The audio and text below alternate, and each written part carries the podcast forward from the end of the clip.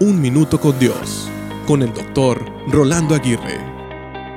Estudios médicos han arrojado que ejercicios mentales con un alto grado de dificultad ayudan a evitar la senilidad y la demencia que muchas veces viene con la vejez.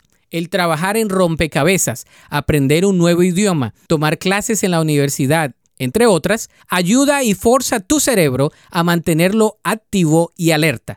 Sabemos que el ejercicio físico y mental mantiene nuestra mente y nuestro cuerpo en buena condición. Pero ¿sabías que los ejercicios espirituales también son importantes?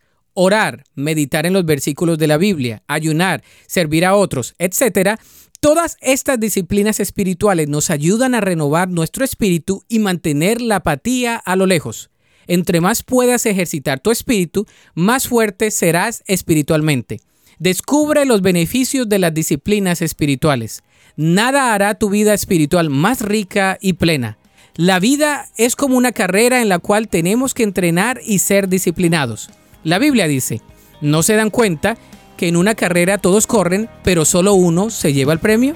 Así que corran para ganar.